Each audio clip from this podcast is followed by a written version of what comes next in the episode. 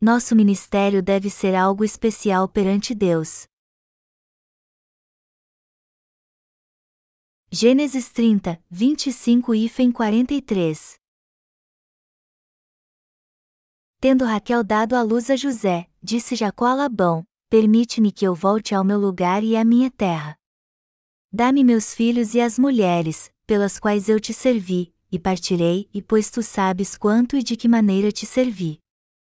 Labão lhe respondeu: Acha eu mercê diante de ti e fica comigo. Tenho experimentado que o Senhor me abençoou por amor de ti. E disse ainda: Fixa o teu salário, que te pagarei. Disse-lhe Jacó: Tu sabes como te venho servindo e como cuidei do teu gado. Porque o pouco que tinhas antes da minha vinda foi aumentado grandemente, e o Senhor te abençoou por meu trabalho. Agora, pois, quando hei de eu trabalhar também por minha casa? Então, Labão lhe perguntou: Que te darei? Respondeu Jacó: Nada me darás, e tornarei a apacentar e a guardar o teu rebanho, se me fizeres isto, passarei hoje por todo o teu rebanho, separando dele os salpicados e malhados, e todos os negros entre os cordeiros, e o que é malhado e salpicado entre as cabras, será isto o meu salário. Assim, responderá por mim a minha justiça, no dia de amanhã, quando vieres ver o meu salário diante de ti, o que não for salpicado e malhado entre as cabras e negro entre as ovelhas, esse, se for achado comigo, será tido por furtado. Disse Labão, pois sim. Seja conforme a tua palavra. Mas, naquele mesmo dia, separou Labão os bodes listados e malhados e todas as cabras salpicadas e malhadas, todos os que tinham alguma brancura e todos os negros entre os cordeiros, e os passou às mãos de seus filhos. E pôs a distância de três dias de jornada entre si e Jacó, e Jacó apacentava o restante dos rebanhos de Labão. Tomou, então, Jacó varas verdes de álamo, de aveleira e de plátano e lhes removeu a casca, em riscas abertas, deixando aparecer a brancura das varas, as quais, assim escorchadas, pôs ele em frente do rebanho, nos canais de água e nos bebedouros, aonde os rebanhos vinham para dessedentar-se, e conceberam quando vinham a beber. E concebia o rebanho diante das varas, e as ovelhas davam crias listadas, salpicadas e malhadas. Então, Separou Jacó os cordeiros e virou o rebanho para o lado dos listados e dos pretos nos rebanhos de Labão, e pôs o seu rebanho à parte e não o juntou com o rebanho de Labão. E, todas as vezes que concebiam as ovelhas fortes, punha Jacó as varas à vista do rebanho nos canais de água, para que concebessem diante das varas. Porém, quando o rebanho era fraco, não as punha, assim, as fracas eram de Labão, e as fortes, de Jacó. E o homem se tornou mais e mais rico, teve muitos rebanhos, e servas, e servos, e camelôs, e jumentos. Jacó levou 14 anos para formar uma família. Longos 14 anos se passaram desde que Jacó começou a trabalhar na casa de seu tio Labão, irmão de sua mãe. E neste período ele se casou com Lia e Raquel, filhas de seu tio. E das duas, Jacó amava mais a Raquel. Mas para se casar com ela, Jacó teve que trabalhar sete anos cuidando do rebanho de seu tio. Ele trabalhou duros sete anos, dia e noite, alimentando e cuidando das ovelhas até que finalmente chegou o dia de se casar com Raquel. Mas na manhã seguinte após o casamento, ele acordou e viu que a mulher que estava ao seu lado era Lia, e não Raquel. Jacó se casou com Lia primeiro porque Labão o enganou. Ele então reclamou e disse: Eu trabalhei duro por Raquel, por que você me deu Lia? Ele reclamou por Labão ter trocado as irmãs na noite do casamento, mas ele lhe disse: Na nossa terra a irmã mais nova não deve se casar antes da primeira e lhe fez uma promessa: após sete dias de celebração pelo casamento, eu lhe darei Raquel também, mas você terá que trabalhar mais sete anos por ela. Jacó concordou e trabalhou mais sete anos para Labão. Mas durante este tempo ele teve Raquel, que foi sua segunda esposa. Deste modo, Jacó levou 14 anos para formar uma família. Quando começou a Guerra da Coreia em 1950, a Coreia do Norte comunista invadiu a Coreia do Sul. E quando os sul-coreanos estavam quase sendo vencidos, as Nações Unidas intervieram, nos devolveram a nação e expulsaram os norte-coreanos para a fronteira da China. Mas a China enviou milhões de soldados para a guerra e as forças aliadas tiveram que se retirar rapidamente para as províncias sul-coreanas. E junto com os exércitos aliados, os que viviam nas regiões do norte também tiveram que fugir para o sul em busca de abrigo. Eles pensaram que poderiam voltar para casa depois que a guerra acabasse. Só que até hoje não puderam voltar, pois a guerra acabou com o armistício e as fronteiras entre ambos os países foram fechadas. Desde então estas pessoas não podem voltar mais para casa, embora desejem muito fazer isso. A maioria delas vive na província de Gangwon, na Coreia do Sul, mas não podem voltar para sua terra. Jacó também não tinha mais esperança de voltar à sua terra natal depois que fugiu para a casa de seu tio. Ele até pensou que em um ou dois meses a ira do seu irmão se aplacaria, mas 14 anos haviam se passado. Jacó foi para a casa do seu tio, irmão de sua mãe, e só depois de trabalhar 14 anos é que pôde ter sua família. E ele gerou doze filhos de suas duas esposas. Era uma grande honra para os pais ter muitos filhos nos dias do Antigo Testamento. Na geração passada em nosso país, o poder que os pais exerciam sobre os filhos também era muito grande. Se alguém incomodasse um dos irmãos de uma grande família, todos os irmãos se uniam como abelhas para defendê-lo e diziam: é você que quer bater no nosso irmão? O poder exercido era muito grande. Por isso que os filhos de uma grande família sempre tinham um ar de superioridade. A Bíblia diz que Raquel, esposa de Jacó, era tão bonita que encantava as pessoas. Mas Lia não tinha esses atributos. Por isso que Jacó amava mais a Raquel. Só que Lia gerou quatro filhos e Raquel, nenhum. Então ela disse a Jacó: Dá-me um filho ou eu morro. Mas Jacó se irritou e disse: Eu sou Deus por acaso? Será que posso gerar fruto no seu ventre? Sua irmã gerou filhos porque Deus a abençoou. Você deve orar a ele por isso então. Raquel era criticada por não ter filhos, então Jacó lhe disse: Somente Deus, o Criador dos céus e da terra, pode lhe dar um filho. Não me culpe então por não gerar um filho em você. Por isso que a Bíblia diz que a mulher não amada por seu marido geraria muitos filhos, ao contrário da que era amada por ele, que não geraria nenhum. O que o texto bíblico deste capítulo nos ensina?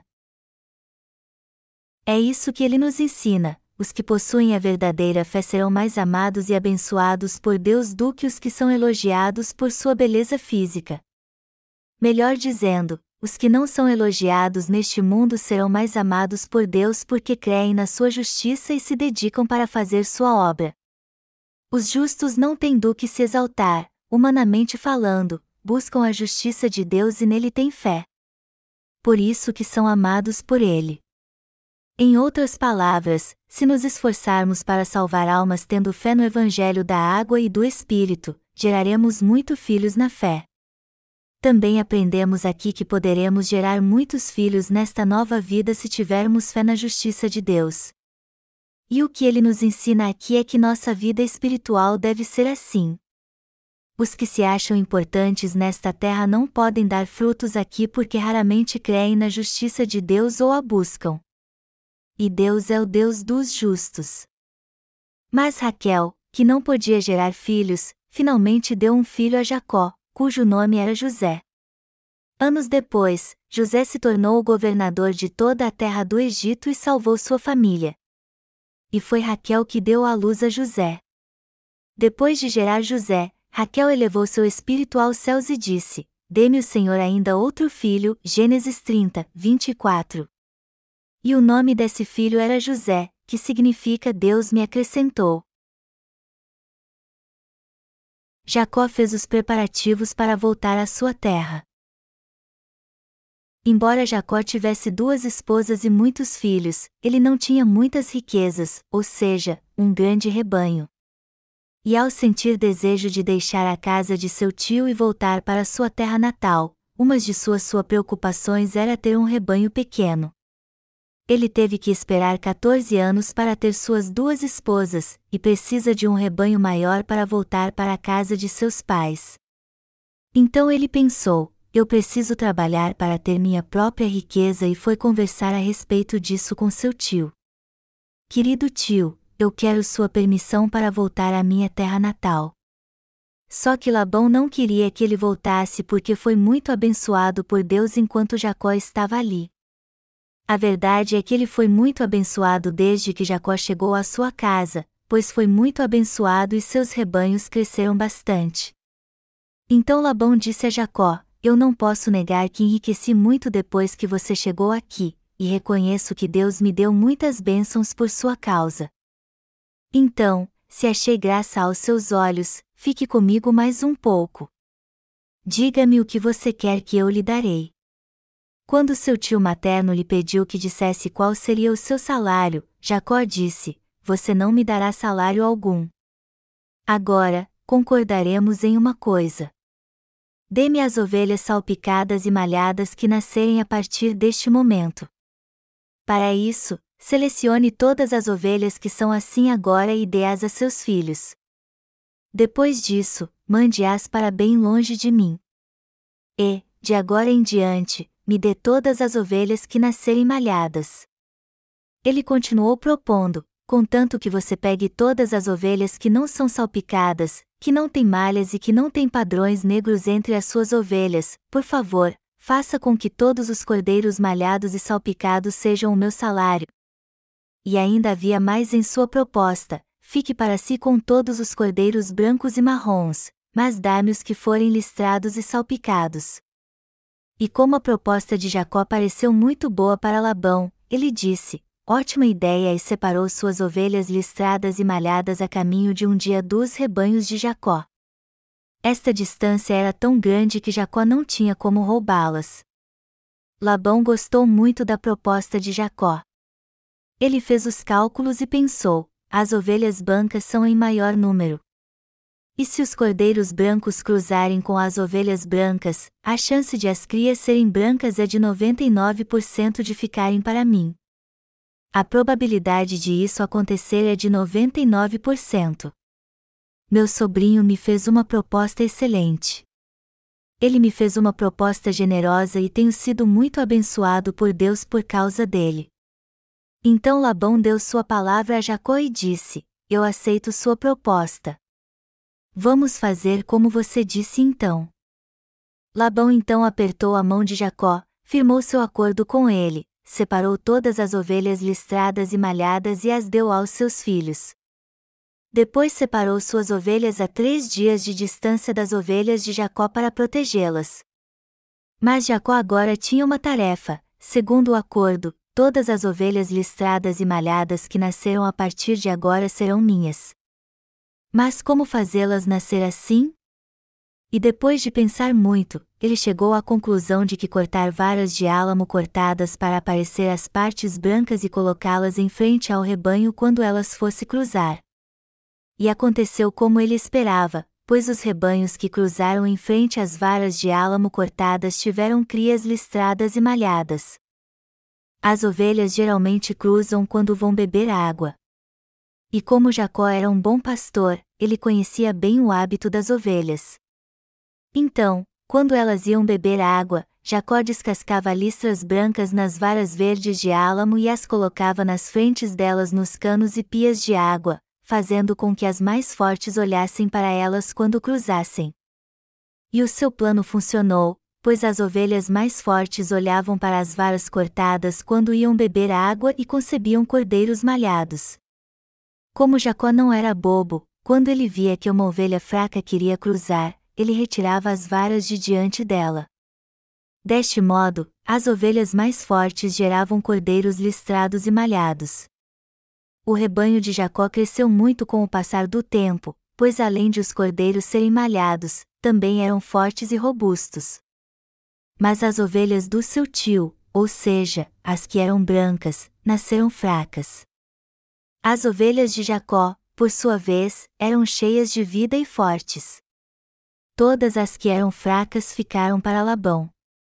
Além disso, Jacó separou as ovelhas em dois grupos, as marrons e malhadas ele colocou no melhor pasto, enquanto que as de Labão colocou no pastor ruim.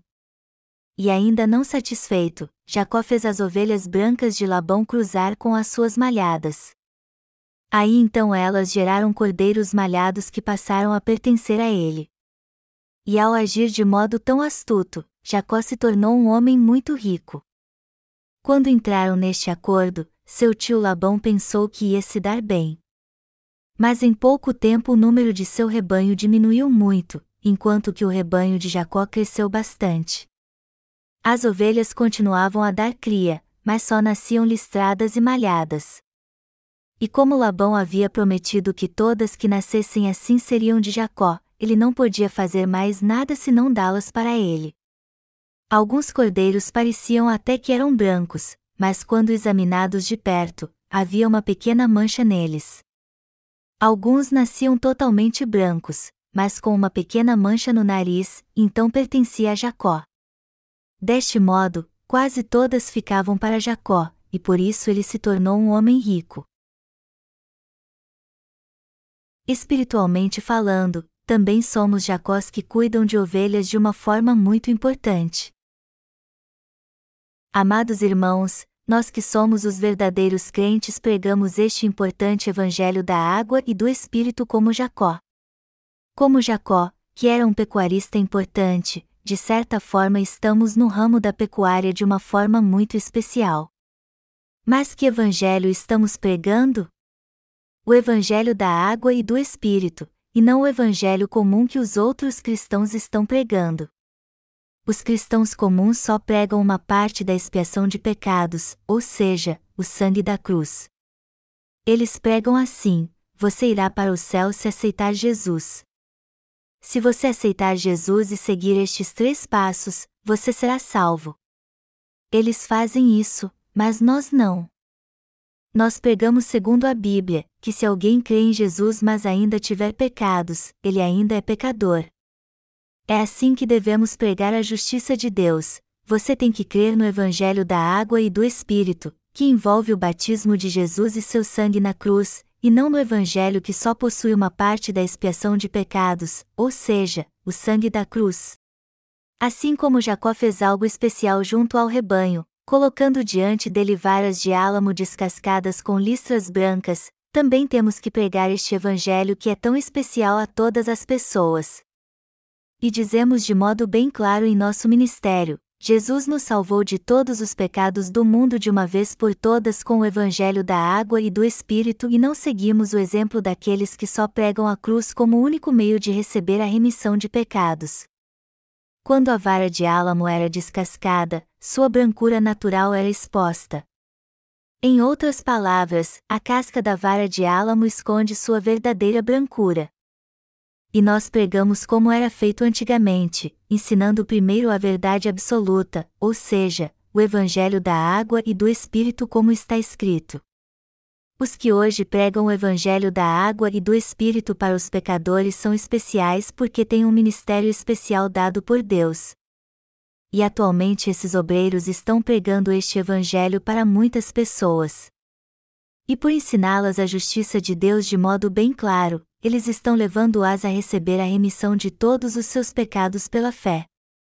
Não podemos deixar de revelar a justiça de Deus a todos através do Evangelho da água e do Espírito, a fim de que eles possam se tornar seus filhos. Temos que dizer a eles que somente os que creem neste Evangelho pertencem a Deus. E Deus está nos dizendo que devemos investir neste ministério especial e fazer a obra da justiça de uma forma espiritual como Jacó. Jacó trabalhou duro para ter suas próprias ovelhas, mas não colocou as varas de álamo descascadas na frente de todas elas, apenas das que eram saudáveis e ele queria a cria. E como ele foi bem sucedido com as ovelhas, nós também devemos ter um ministério especial perante Deus. Quando pregarmos o Evangelho da água e do Espírito, que contém a justiça de Deus, devemos ter cuidado com isso.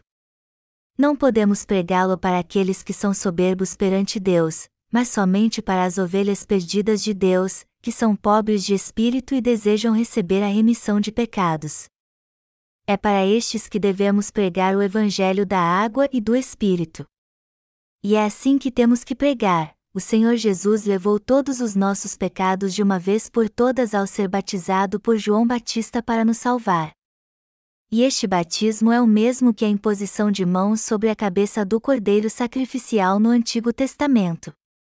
Depois disso, Jesus foi condenado por todos os nossos pecados derramando seu sangue na cruz. Se as pessoas crerem neste verdadeiro Evangelho, temos que confirmar isso e dizer: agora que o Senhor lhe salvou com o Evangelho da água e do Espírito, você foi salvo de todos os pecados do mundo pela fé. Devemos pregar a todos que o Senhor nos tornou justos, nos levando a ouvir o Evangelho da água e do Espírito e crer nele. É assim que devemos pregar este verdadeiro Evangelho, a fim de que todos se tornem justos, sendo salvos de todos os seus pecados, crendo no Evangelho da água e do Espírito. Nosso ministério de pregar o Evangelho da água e do Espírito deve ser algo especial, como vemos na vida de Jacó no texto bíblico deste capítulo nós que somos pregadores do verdadeiro Evangelho jamais devemos deixar de pregá-lo àqueles que desprezam a palavra de Deus, para que ele não seja ignorado. Ele é uma pérola preciosa que não deve ser pisada por estes porcos espirituais. Há muitas almas neste mundo, e a sabedoria de um pregador está em pregar o Evangelho da água e do Espírito somente àqueles que precisam dele. Só assim os cordeiros puros serão salvos crendo neste Evangelho. Não podemos poupar esforços para cumprir nosso ministério. Até os soberbos são alcançados pela compaixão de Deus. O Evangelho da água e do Espírito tem sido pregado a vocês até agora. E sua salvação está em crer nele ou não. A decisão é sua temos que crer no Evangelho da água e do Espírito como obreiros especiais de Deus. Todos que creem no Evangelho da água e do Espírito são obreiros de Deus que possuem um ministério especial, como Jacó. Labão, tio de Jacó, criava ovelhas e não se importava se as brancas se misturassem com as malhadas. Jacó, por sua vez, fez algo diferente para que pudesse ter suas próprias ovelhas. Todas as ovelhas de Jacó eram listradas ou malhadas. E nosso ministério espiritual deve ser assim também. Pregar o Evangelho da água e do Espírito em todo o mundo é uma obra espiritual. Por isso que os obreiros de Deus precisam conhecer sua justiça e crer neste Evangelho para realizá-la. As pessoas que estão sendo salvas de todos os seus pecados crendo no Evangelho da água e do Espírito podem ser chamadas de ovelhas de Deus. Na verdade, os filhos de Deus são aqueles que se tornam justos crendo no Evangelho da água e do Espírito. Nosso Senhor apagou todos os pecados do mundo de uma vez por todas com o Evangelho da água e do Espírito. E todos serão purificados dos pecados do seu coração se crerem mesmo neste Evangelho celestial. Por isso que os pregadores espirituais não devem pregar o Evangelho assim: você será salvo e irá para o céu se crer em Jesus, mas fazer com que as pessoas saibam que serão julgadas por Deus pelos seus pecados. Em outras palavras, os verdadeiros pregadores primeiro têm que levar todos a reconhecer que são grandes pecadores. E só depois pregar para eles que o Senhor pode fazê-los nascer de novo pregando o Evangelho da água e do Espírito eles têm que pregar que o Senhor apagou todos os pecados do mundo através do batismo que recebeu de João Batista e do seu sangue derramado na cruz. Nós que cremos no Evangelho da água e do Espírito fomos salvos pelo Senhor de todos os pecados do mundo de uma vez por todas. E além de fazer isso, agora fazemos parte do seu povo e somos espiritualmente listrados e malhados. É isso mesmo. Já que cremos no verdadeiro Evangelho da água e do Espírito, o Senhor fez de nós seu próprio povo sem pecado. Ele agora aceita todos que creem neste Evangelho e diz: Eu sou o Deus de Abraão, o Deus de Isaque e o Deus de Jacó. Eu não sou Deus de mortos, mas de vivos. Este é o nosso Deus. Mas como foi que conhecemos Sua justiça? Como tivemos um encontro com este Deus? Através da verdade da salvação encontrada em Sua palavra é que podemos ter um encontro com Ele e ser salvos. E como passamos a crer de todo o coração no Evangelho da água e do Espírito encontrado na palavra de Deus, nos tornamos obreiros da Sua justiça. Mas quem é o Deus da justiça? Como podemos ter um encontro Ele? Além disso, como podemos crer sempre nele e segui-lo? Como podemos viver pela fé de verdade? Através da santa palavra do Deus Santo, que nos revela todas as coisas. O que estou dizendo é que o próprio Deus que criou este mundo com Sua palavra até hoje nos revela todas as coisas através da palavra escrita. E pela fé na palavra da justiça de Deus que há nas Escrituras podemos conhecer o Evangelho da água e do Espírito que nos salva de todos os nossos pecados e crer no Deus da verdade. É isso mesmo. Podemos ter um encontro com o Deus da salvação crendo na Sua palavra da justiça, assim como ser o perfeito povo de Deus e receber a verdadeira remissão de pecados conhecendo o Evangelho da água e do Espírito, que é a justiça de Jesus. Agora, todos nós que cremos no Evangelho da água e do Espírito somos povo de Deus.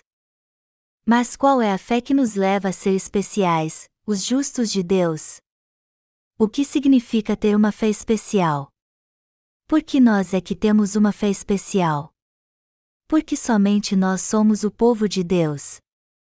Porque cremos na palavra de Deus que afirma que ninguém pode entrar no reino de Deus e fazer parte do seu povo se não nascer de novo crendo no Evangelho da água e do Espírito.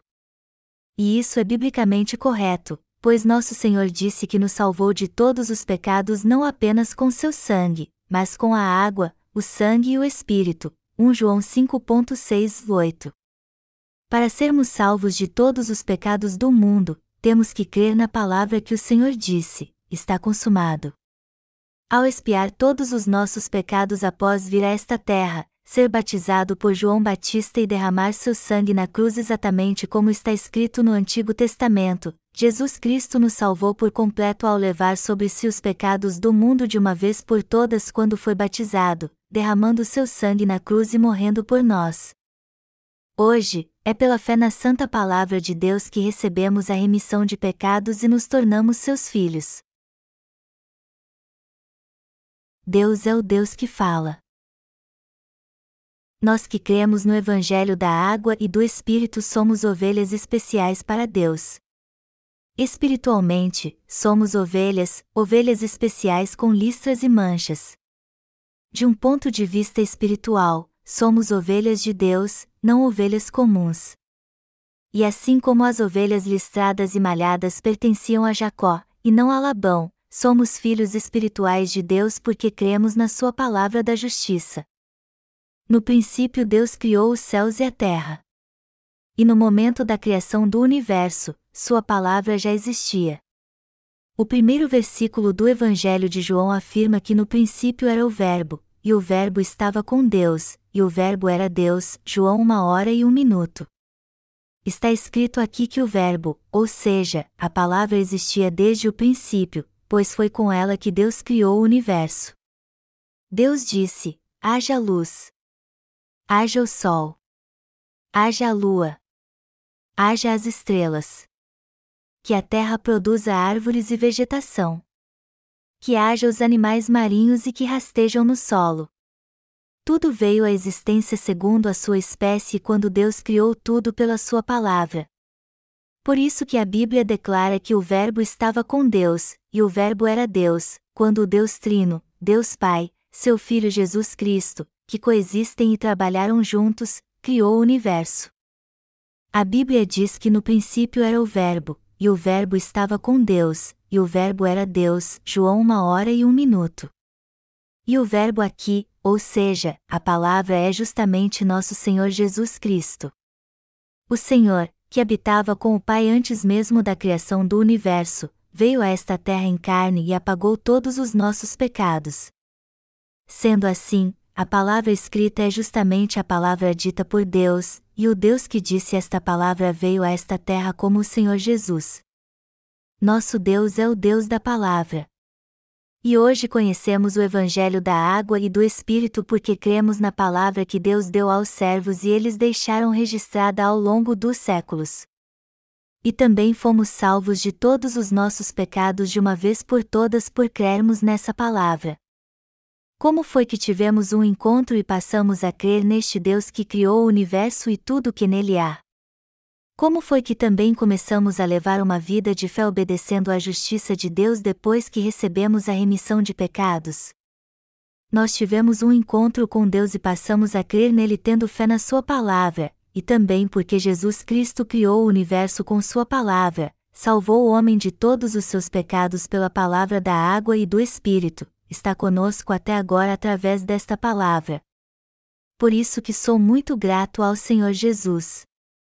Apesar de não podermos ver a Deus, que criou o universo e tudo o que nele há, com nossos próprios olhos, podemos nos tornar seus filhos através de Jesus Cristo, seu Filho unigênito, que veio nos salvar segundo a sua vontade com a palavra do Evangelho da água e do Espírito. É isso mesmo. Jesus Cristo, o Filho de Deus, em sua essência é a própria palavra. Esta palavra estava com Deus e era Deus. Deus existe por toda a eternidade, e sempre existirá. Por isso que ele liberou sua palavra e criou todo o universo com ela. E ele fez com que seus servos deixassem registrado tudo o que ele disse e fez.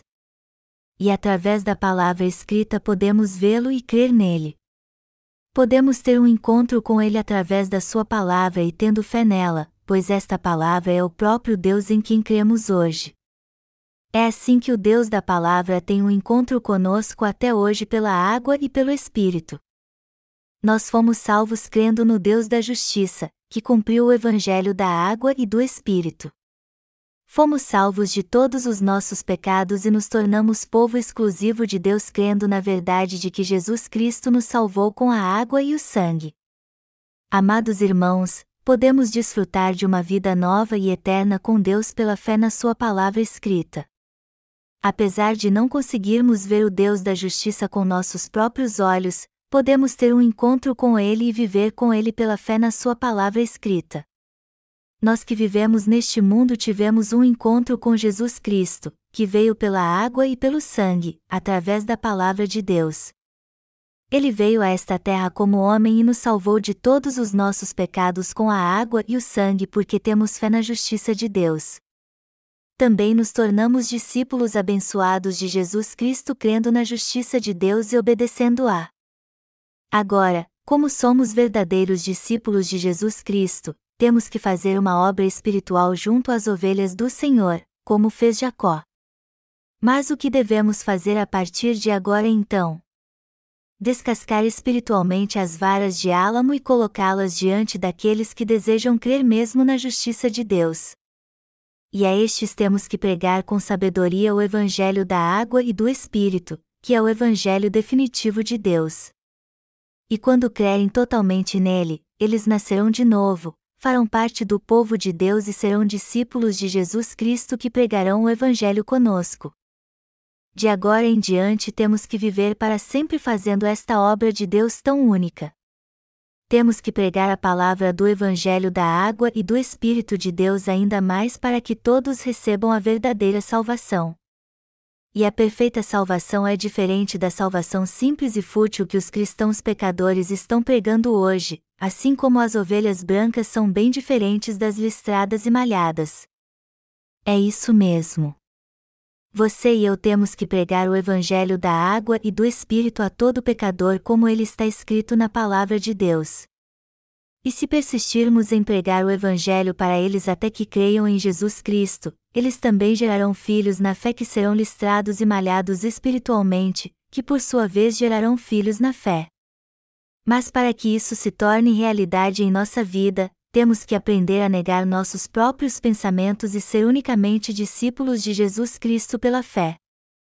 O que estou dizendo é que primeiro temos que receber a remissão de pecados crendo no Evangelho da água e do Espírito para depois pregarmos este Evangelho a todos.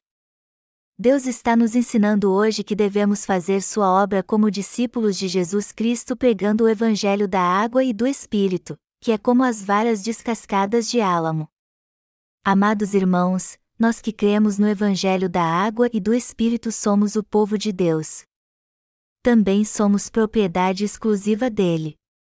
Assim como todas as ovelhas listradas e malhadas eram propriedade de Jacó, temos que viver pela fé na palavra que Deus nos deixou.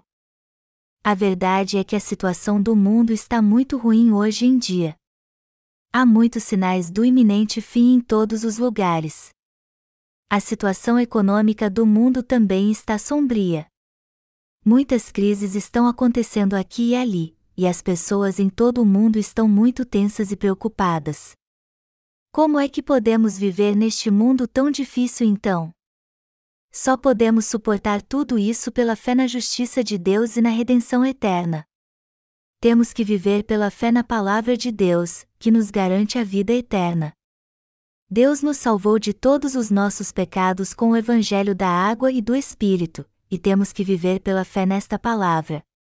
Todos os dias temos que confirmar que já fomos salvos da condenação por todos os nossos pecados. Se há algo que nos preocupa, nos incomoda ou turba nosso coração, temos que orar a Deus e colocar tudo isso diante dele. Assim a Bíblia nos exorta: não andeis ansiosos de coisa alguma, em tudo, porém, sejam conhecidas, diante de Deus, as vossas petições, pela oração e pela súplica, com ações de graças, e a paz de Deus, que excede todo o entendimento, guardará o vosso coração e a vossa mente em Cristo Jesus. Filipenses 4, 6 e 7. Temos que orar a Deus e confiar tudo a Ele se cremos no que diz a passagem acima.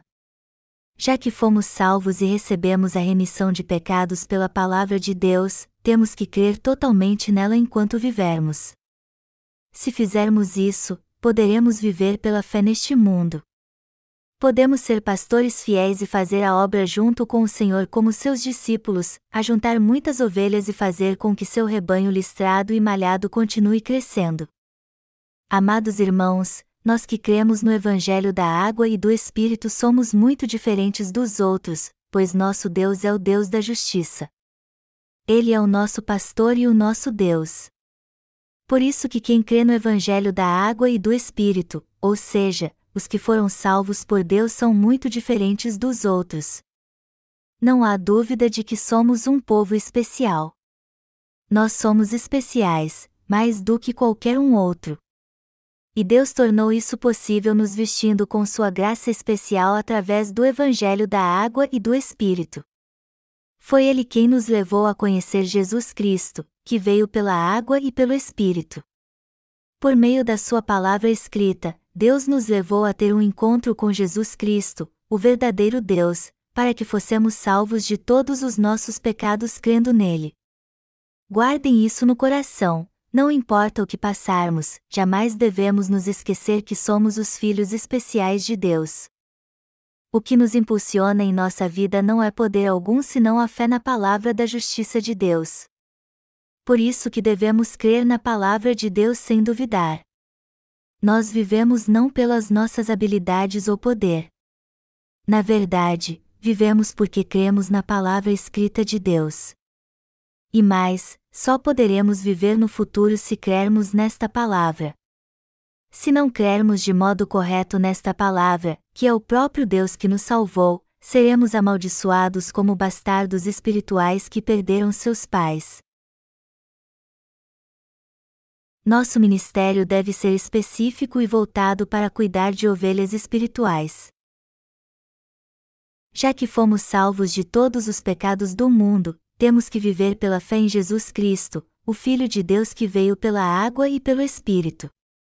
O que estou dizendo é que devemos viver neste mundo como nascidos de novo e ter uma fé inabalável na palavra de Deus. Hoje vivemos nesta terra como um povo bem distinto. E como recebemos a salvação pela palavra da justiça de Deus, somos bem diferentes das pessoas deste mundo. Assim como Jacó e Labão tinham um método diferente para criar suas ovelhas, também precisamos ter uma vida diferente dos cristãos pecadores. temos que fazer a obra de Deus e levar as ovelhas a gerar cordeiros malhados. A verdade é que somos pessoas comuns e falhas em todas as nossas habilidades, por isso temos que viver pela fé na palavra de Deus. Temos uma vida diferente porque fomos salvos pelo Evangelho da água e do Espírito e agora fazemos a obra para salvar outras almas. Devemos viver pela fé, crendo que Deus cumprirá tudo em nossa vida conforme prometeu em Sua palavra. Eu disse que o modo de Jacó criar suas ovelhas era diferente do de Labão. O que Deus então quer nos ensinar com o ministério de Jacó? Que ele também nos tornou obreiros da sua justiça, pois além de ser o Deus de Abraão, o Deus de Isaque e o Deus de Jacó, também é o Deus que nos salvou pela água e pelo Espírito. E eu creio nisso de todo o coração. Creio que o próprio Deus que protegeu e cuidou de Jacó onde quer que ele estivesse e lhe estendeu sua graça é o Deus daqueles que nasceram de novo por isso que ele sempre nos guarda, como fez com Jacó. Devemos viver com fé na justiça de Deus. E agora é a hora de a nossa fé na justiça de Deus ser mais forte do que jamais foi. Vivemos uma era terrível e pecaminosa, onde viver em termos humanos não é mais possível.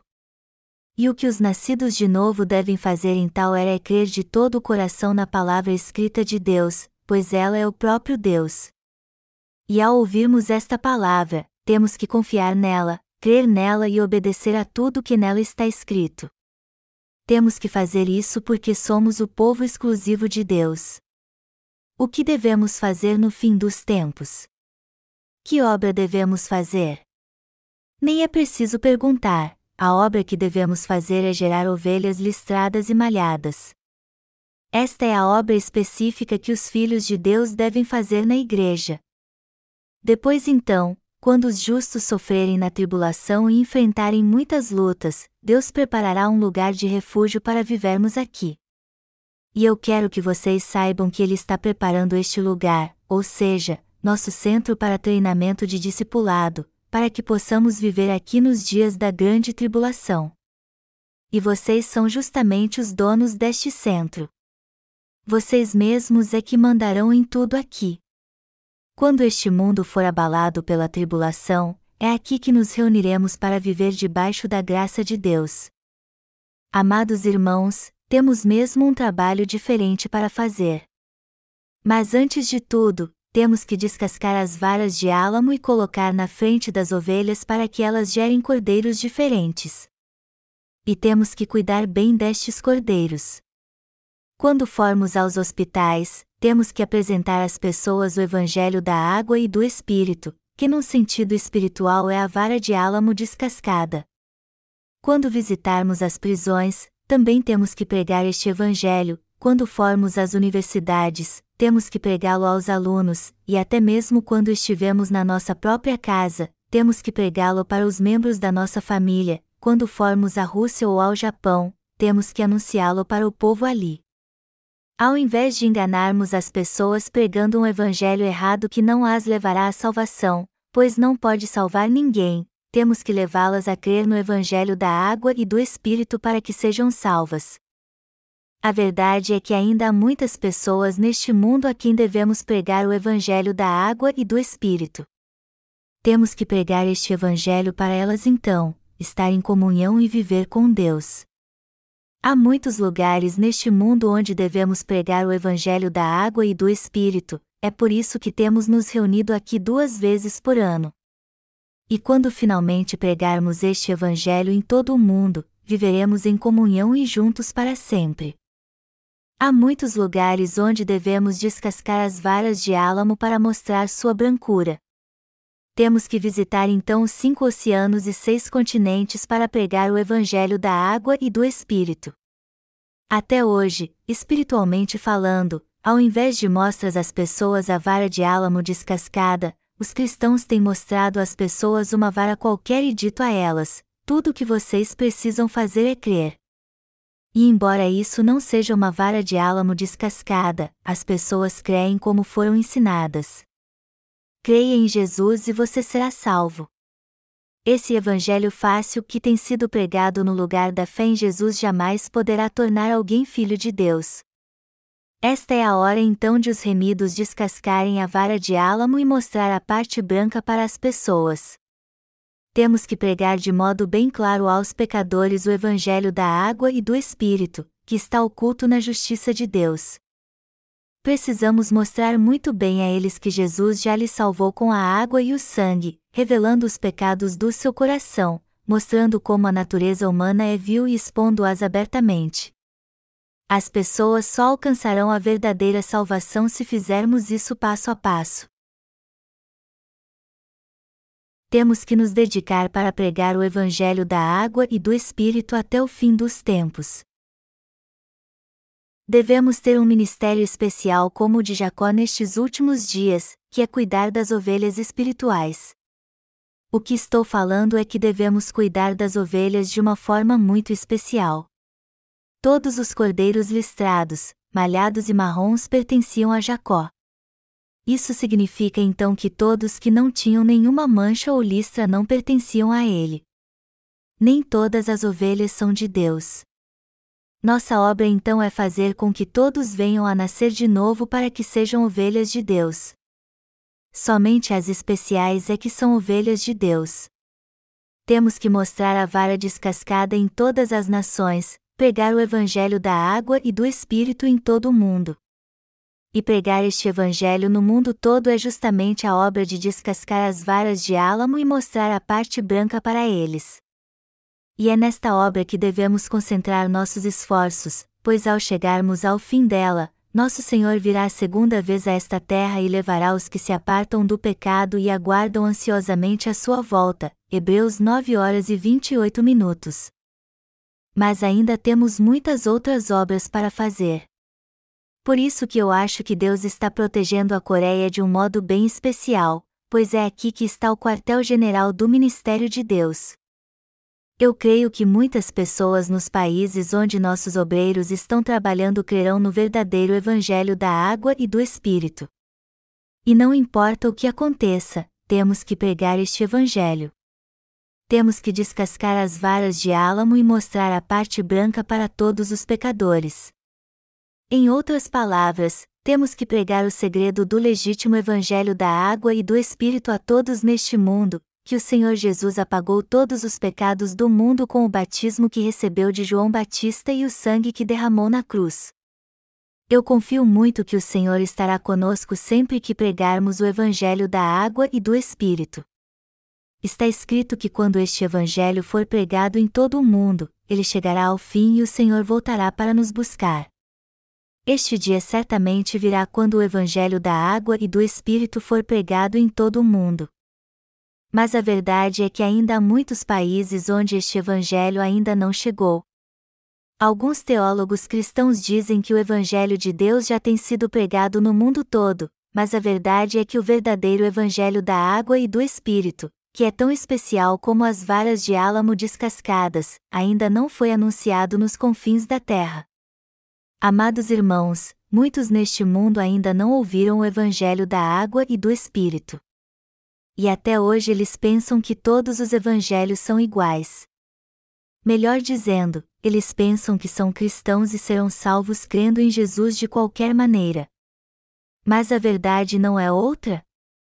Crer assim não é ter fé na justiça de Deus, mas em mentiras.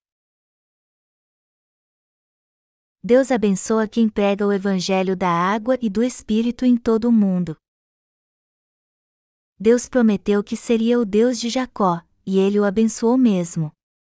Ele disse: Eu sou seu Deus, e onde você estiver, estarei contigo. O cheiro do meu filho, a quem abençoei, é como o cheiro do campo. Eu amaldiçoarei quem o amaldiçoar, e abençoarei quem o abençoar. É isso mesmo. Deus é o Deus de Jacó. Mas ele também é o Deus daqueles que nasceram de novo crendo no Evangelho da água e do Espírito. Deus jamais será o Deus de alguém só porque ele diz que crê em Jesus.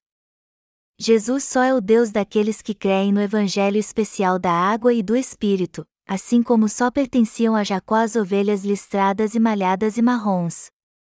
E seu desejo é que nós que nascemos de novo preguemos este Evangelho, ou seja, cuidemos de maneira tão especial das ovelhas que há no mundo inteiro.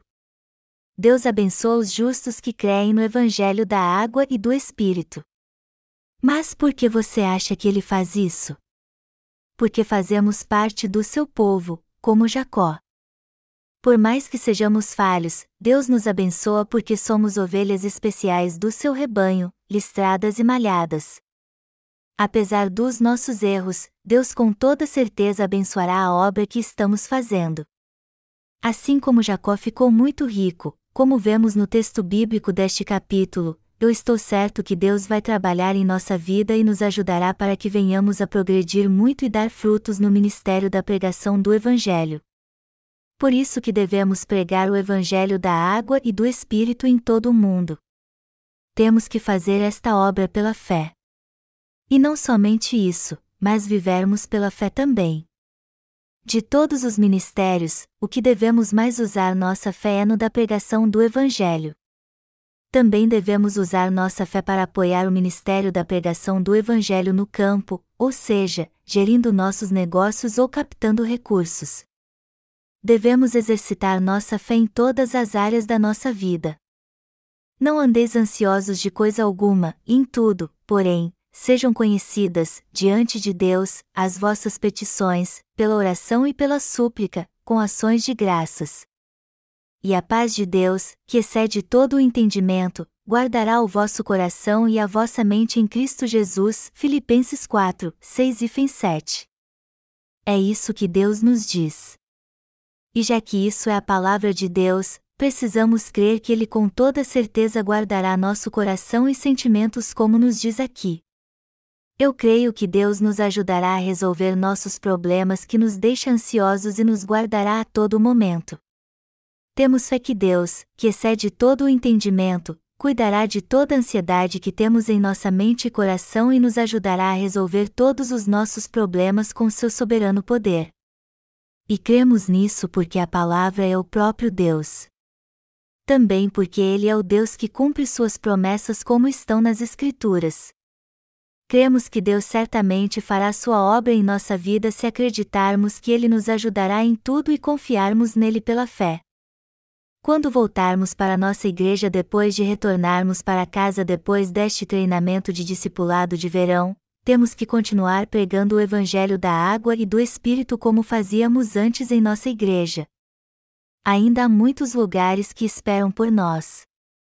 Portanto, devemos sempre orar a Deus para que Ele esteja conosco neste ministério da pregação do Evangelho. Não devemos buscar a glória pessoal nestes últimos dias, mas nos dedicar ainda mais à pregação do Evangelho. A verdade é que nestes últimos dias devemos dedicar nosso coração à pregação do Evangelho da água e do Espírito. Jamais devemos buscar a glória pessoal. Já que Deus disse que o fim deste mundo está próximo, precisamos crer que isso logo acontecerá então. Apesar de não termos examinado todas as provas científicas que este mundo logo será destruído, devemos crer que ele em breve perecerá. Embora o tempo das dores não tenha chegado, quando a fome e tragédias acontecerem em todos os lugares e anunciarem que o fim do mundo é iminente, cremos que ele será mesmo destruído em pouco tempo. A verdadeira fé nos levará a ver com nossos próprios olhos o cumprimento de toda a palavra. Por isso que devemos pregar o Evangelho a todos neste mundo antes que ele seja finalmente destruído. Amados irmãos, não se preocupem com seus problemas ou com o que vão comer, beber ou vestir. Mas se isso lhes preocupar muito, orem a Deus.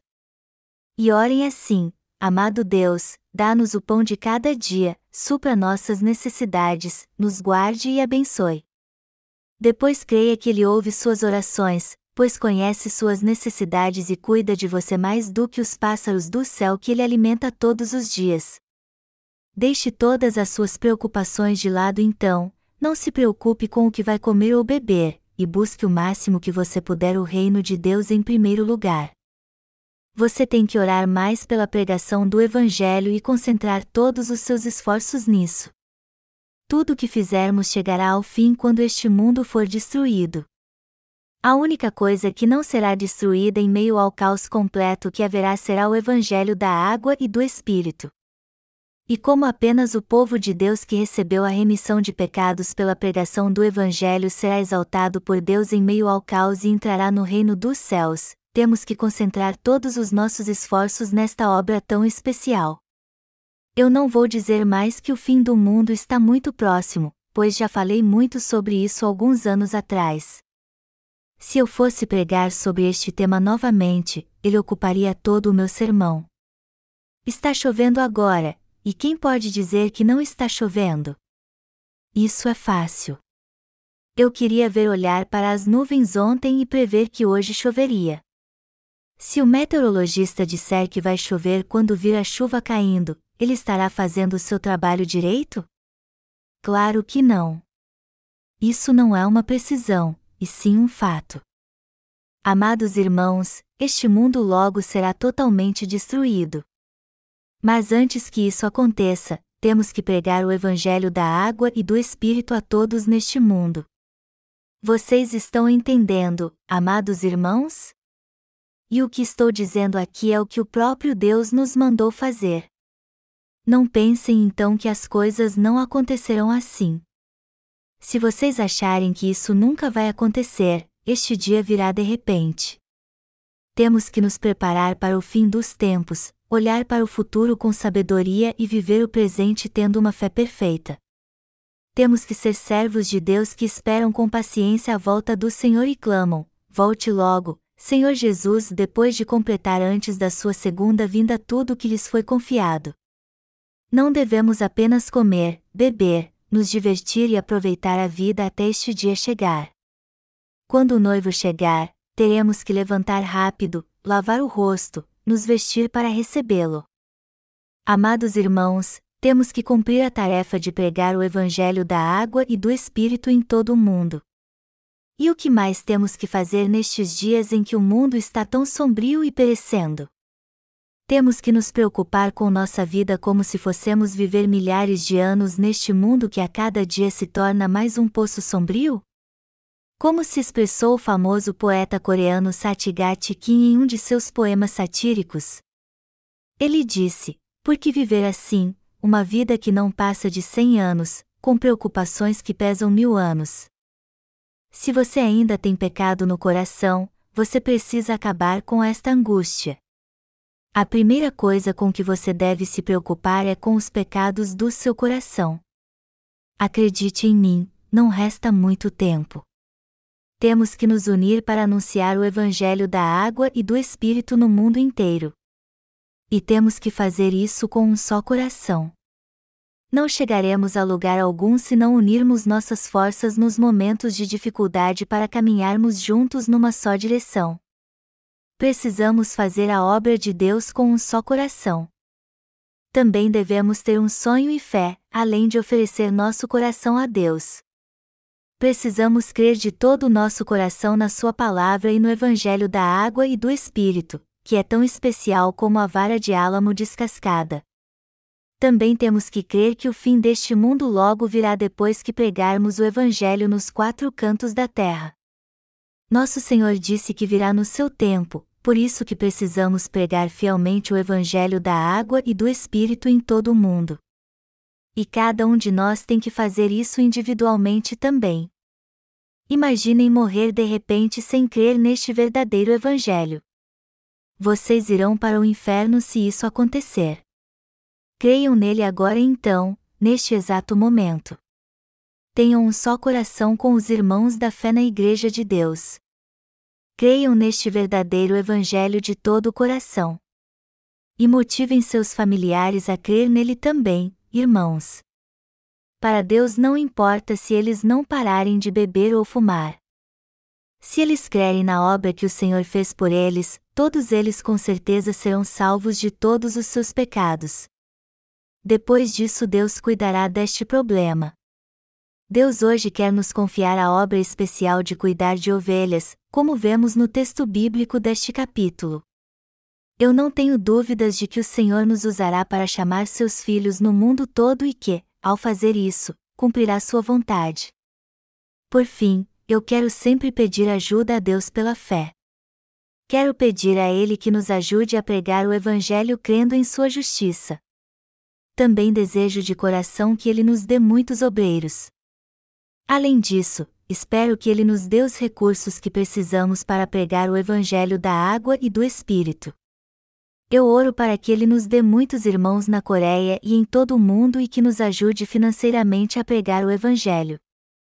Vamos orar a Deus por isso então.